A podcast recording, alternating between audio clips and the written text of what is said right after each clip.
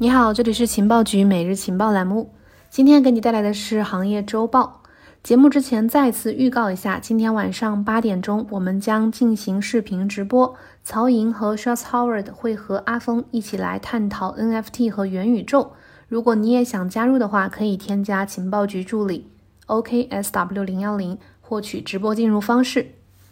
好，接下来我们正式分享今天的行业周报。首先，第一个模块呢是机构与公司动态。第一条消息，根据 CoinDesk 八月五号的报道，摩根大通本周开始向他的私人银行高净值客户推出内部的比特币基金，完成了从从来没有比特币的巨型银行到数字资产领域真正参与者的一个转变。根据两位熟悉这件事的消息人士表示。这支基金呢，是和这个纽约数字投资集团合作推出的一个被动管理基金，目前还没有向任何客户开放去投资。摩根大通呢是全球盈利最佳的银行之一，拥有超过七千亿美元的资产，管理的资金呢也超过六千三百亿美元。那摩根大通这次和纽约数字投资集团的合作，可以说是传统投行和加密巨头的一个梦幻联动。之前呢，纽约数字投资集团的母公司 Storage 已经在今年七月份的时候向美国证券交易委员会提出过一个申请，就是推出一个比特币开放式共同基金，但是目前还在审查当中。摩根大通这次的举措呢，也证明了他加入数字资产市场的这个态度和决心。第二则消息，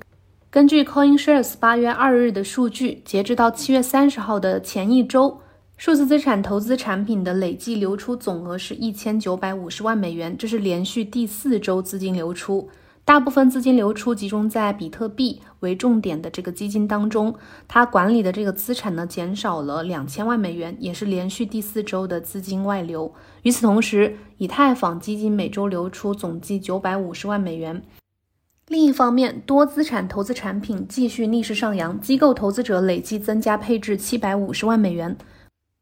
过去一个月，多资产基金吸引了一千一百九十万美元的资金流入。相比之下，比特币基金同期累计流出总额是六千七百八十万美元。那么我们可以看到，比特币、以太坊加密基金资金外流呢，可能代表这些客户近期对比特币、以太坊的兴趣有所减弱。但是转向多资产投资产品的资金有所增加，可能意味着这些机构投资者们目前更多的关注如何分散风险来进行投资。下面一则消息。富达已经通过四个指数基金购买了比特币矿业公司 Marathon Digital 百分之七点四的股份。这四个指数基金分别包括富达扩展市场指数基金、富达纳斯达克综合指数基金、富达全市场指数基金和富达系列全市场指数基金。根据了解，这些基金的总市值呢是一千七百亿美元左右。尽管每个基金持有的 Marathon 的股票的百分比都比较小，但是其中许多指数基金都很受到这个退休账户的欢迎。另外还要需要注意的是，这个 Marathon Digital 矿业公司，它同时也是持有比特币第六多的上市公司，目前持有的比特币的价值差不多是两点三六亿美元左右。接下来第二个板块，我们来看一下加密资产市场。第一则消息，根据 OKLink 链上大师的数据显示，以太坊主网呢已经在八月五号，也就是昨天晚上八点三十三分到达了区块高度，激活了伦敦硬分叉网络升级。根据目前网络上的数据显示，以太坊伦敦升级完成之后，截止到八月六号，也就是今天下午十六点五十分，已经销毁了超过四千两百五十七枚 ETH，平均每分钟销毁二点九六枚 ETH。基础费用差不多是三十一点六 GV。我们之前的节目讲过，以太坊伦敦升级之后呢，它的网络会根据交易需求和区块大小动态的调整每笔交易的基础费用，也就是 base fee。而这部分的费用呢，将会直接被燃烧、被销毁。按照目前的这个速率计算的话，预计每年可以销毁。呃，一百五十五万的 ETH 价值呢？按照目前的市价计算，可以超过四十三亿美元。所以说，ETH 未来还是非常值得期待的。下面一条消息，美国证券交易委员会主席 Gary Gensler 接受了 CNBC 财经节目的连线采访。他表示，我们需要监管规则。中本聪发明的比特币，如果想要发挥潜力，就需要纳入公共政策框架。比特币以及其他数百种代币属于投资资产类别，它们所在的交易平台目前未受到监管的约束。投资者在这些平台上交易，应该像纽约证券交易所一样受到监管。我已与参议员和众议院议员进行了精彩的一对一讨论，之前也在一些小组会议上和他们讨论过加密资产，并致力于让政府官员更多的了解加密资产。Gary Gensler 呢，被认为是对数字资产和区块链理解最为透彻的美国政府官员之一。他对加密资产的态度非常受到区块链整个行业的关注。但是他这个让更多官员了解加密资产的目的呢，看起来更多的是出于对比特币和其他加密资产的一个监管的一个初衷和愿望，希望能够达到与股票、债券和大宗商品相关交易工具相同的一个程度。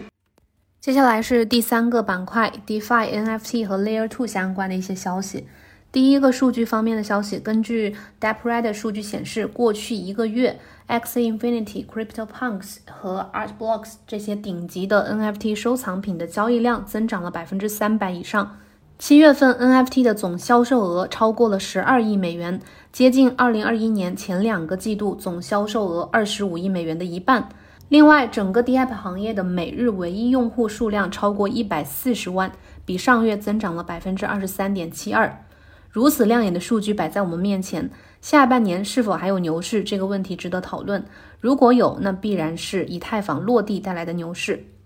第二则数据，加密货币指数协议 IndexCube 发 Twitter 说，旗下元宇宙指数资产管理规模超过一千万美元。较上月增长百分之九十八点五。另外，根据官网数据显示，当前该指数权重排名前五的加密货币分别是 HRS、ILV、ENJ、MANA 和 SAND，它们的占比之和超过总权重的百分之六十四。其余的十三个项目占比合计是百分之三十五点九一。二零二零年六月之前，那个时候 DeFi Market Cap 刚刚推出 Top 100 DeFi Tokens by Market Capitalization，市值不到十亿美金。而后以后的这个每一个月啊，翻两番的速度飙涨，到目前的为止是达到了嗯七百亿美金。到目前为止涨到了七百亿美金，众多 DeFi 投机分子因此财富自由。雷军说。风口之下，猪都能飞。或许每个人都需要问自己：NFT 会不会成为新的风口？我们又该以怎样的视角去切入这个领域呢？第三则消息：零知识证明技术开发公司 Starkwell 的联合创始人兼 CEO 发 Twitter 说，在过去二十四小时之内，旗下二层扩容方案 StarkEX 为去中心化衍生品交易协议 DYDX 处理了价值二点三五亿美元的交易。这比 StackEx 主网前十个月交易量的总和还要多。三到五年之内，以 Optimism、Arbitrum、Stackwell 为代表的 Layer Two 协议将会是以太坊扩容的扛鼎之作。所有的 DeFi 项目将会基于这些平台创建。问题在于不同平台之间如何去解决通信的问题。根据观察，像 Seller、Digate 和 Connex、Maker 这些项目的做市商和桥功能都会解决这些问题。最后一个模块是行业声音。首先，第一个观点，经济学家史蒂夫·摩尔在接受外媒采访的时候认为，尽管他觉得美元在他有生之年不会失去这个储备货币的地位，但是他认为加密货币对这种地位构成了威胁。我确实认为，对美元的真正威胁是这些加密货币，比如比特币和其他的加密资产。我认为这是一件非常积极的事情，因为它会对这些感觉自己在管理世界经济的央行行长产生一个约束和威胁作用。当被问到他对美国政府在监管加密方面的作用的看法时候，摩尔说，政府可能会对比特币采取更强硬的立场，但是他认为，对于不希望政府跟踪其支出活动的消费者，加密货币为央行数字货币提供了一种可行的替代方案。事实上，如果比特币停滞不前，只会变成另一个黄金，被华尔街各式各样的金融工具关在牢笼里。政府真正应该担心的，或许是以太坊为代表的众多的 DeFi 底层协议，因为在 DeFi 当中，开发者们复刻了几乎所有的传统世界的投资工具。第二个观点来自 CryptoQuant 的首席执行官。他在最近接受采访的时候，讨论了以太坊的未来以及即将到来的 EIP 一五五九。这个实实际上这个消息有所滞后啊，因为现在呃以太坊的升级已经完成了，但是他依然谈到了这个 EIP 一五九。他认为在机构投资者的帮助下，从长期来看，以太坊有机会超过比特币的市值，但是比特币已经得到了机构的大力支持，这可能会增加比特币在市场上的主导地位。他还发表了对 EIP 一五九这个提案的看法，他认为这会成为以太坊游戏规则的改变者，并且提高项目的可扩展性、安全性和去中心化。他担心的是以太坊网络上不合理的高额费用，尤其是在 DeFi 服务和 NFT 市场的普及率大幅上升之后。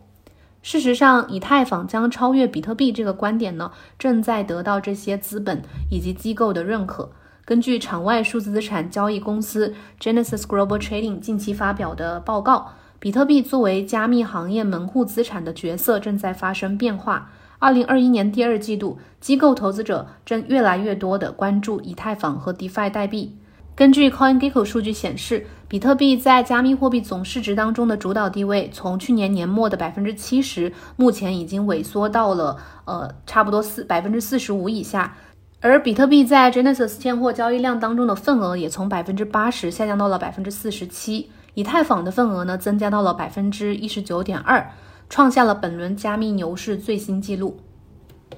最后一个观点，方舟资本的分析师在每周的创新报告当中指出，NFT 游戏 X Infinity 已经成为了新兴的玩转，也就是 Play to Earn 这个模式经济的基础，有望加速玩转游戏生态的发展。这位分析师 Nick Gross 指出，游戏生态系统在不断的发展，X Infinity 带来了一种新的游戏类型，不再是免费玩游戏，而是变成玩游戏赚钱。通过游戏内资产的代币化，我们相信 X Infinity 构成了一种新兴经济的基础。